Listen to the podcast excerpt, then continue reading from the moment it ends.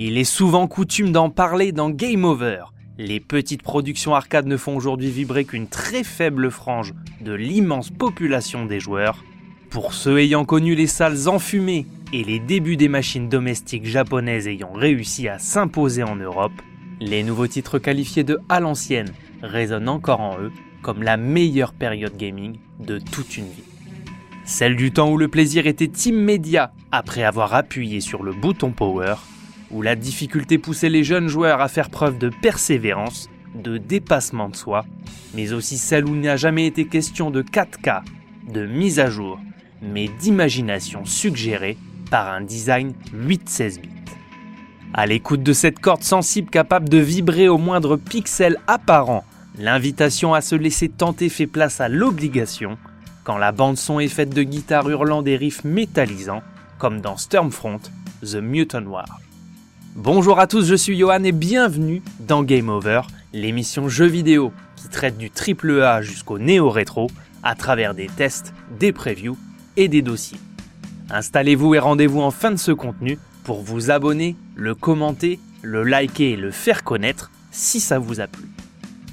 En cette magnifique année 1984, la Terre est infectée par un virus inconnu transformant l'humanité en d'horribles mutants car personne n'avait respecté les gestes barrières essentiels à la non-prolifération de l'infection.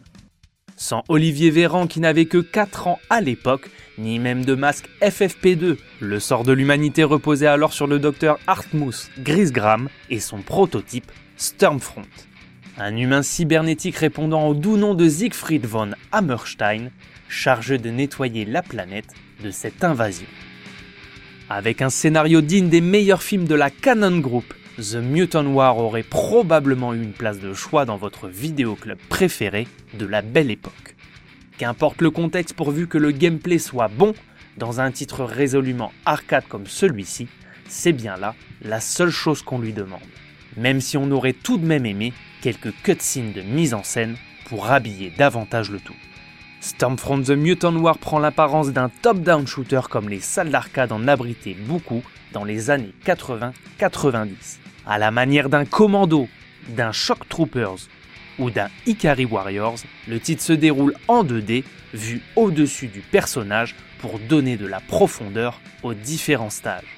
Au nombre de 5, divisés en deux phases ponctuées systématiquement d'un boss, vous devrez vous frayer un chemin dans les zones qui cassent parfois le côté linéaire de ce type de jeu afin de trouver le meilleur équipement, récupérer un de vos trois points de vie, obtenir plus de points ou encore débusquer des crânes cachés. Le titre développé par Andrade Games est un twin stick shooter accessible auquel vous pourrez jouer de deux manières différentes. Les mouvements de Siegfried sont assurés par le stick de gauche ou le pavé directionnel et l'orientation du personnage par celui de droite. Ce parti pris permettant de straffer avec les touches directionnelles privera malheureusement le jeu d'une compatibilité optimale avec un stick arcade. Le comble pour un jeu qui aurait pu avoir tout à fait sa place en salle à l'époque. À la manette, deux pouces sur les sticks et deux doigts scotchés sur les gâchettes suffiront à prendre en main le titre. Un vrai jeu d'enfant. Afin de nettoyer la planète de cette vermine qui l'infecte, votre cyberhumain aura deux armes à sa disposition. Dans un premier temps, sachez que l'arme principale est illimitée en bastos et upgradable en ramassant les power-ups disposés sur votre chemin. Sachez que certaines comme le lance-roquette ou le canon à plasma par exemple sont plus puissantes mais auront toutefois des munitions en quantité limitée. Dans Stormfront, vous n'aurez pas le temps de baisser les armes pour faire du tourisme. Vous serez agressé de toutes parts par un bestiaire acharné.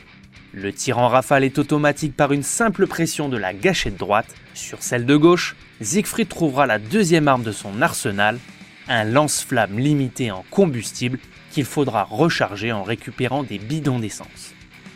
À la manière d'un Gears of War, il vous sera très utile pour mettre le feu au cratère, libérant des créatures diaboliques à l'infini.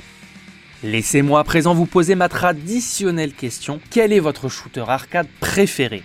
Êtes-vous plutôt top-down shooter ou plutôt side-scrolling shooter comme dans Metal Slug?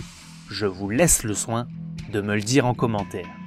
Bien qu'il soit totalement tourné vers l'arcade, avec son scoring et son côté bullet head, qui s'affirme de plus en plus avec l'avancée du jeu et les trois niveaux de difficulté, The Mutant War ne propose malheureusement pas de leaderboards en ligne pour comparer ses scores.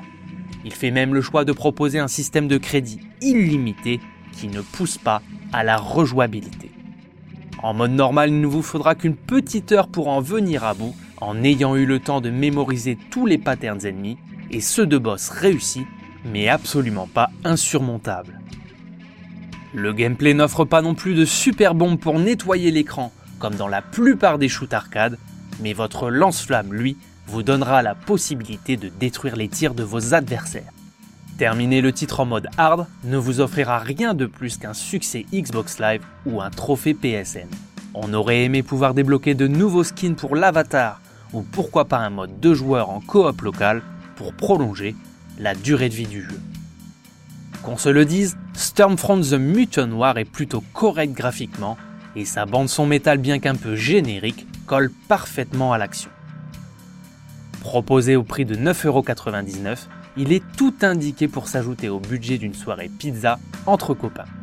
Fun, défouloir et un peu technique à cause de la lenteur du personnage, surtout dans son mode de difficulté le plus élevé, on ne regrette que son absence de mise en scène, de coop de joueurs et sa durée de vie famélique sans rejouabilité.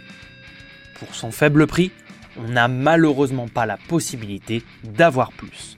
Les amateurs de rétro apprécieront même si ces derniers temps, on a eu quand même beaucoup mieux en termes de jeux à l'ancienne. C'est dommage, les bases étaient bonnes.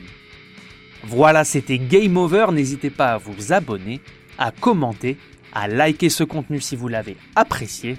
On se retrouve très prochainement pour une nouvelle émission. A plus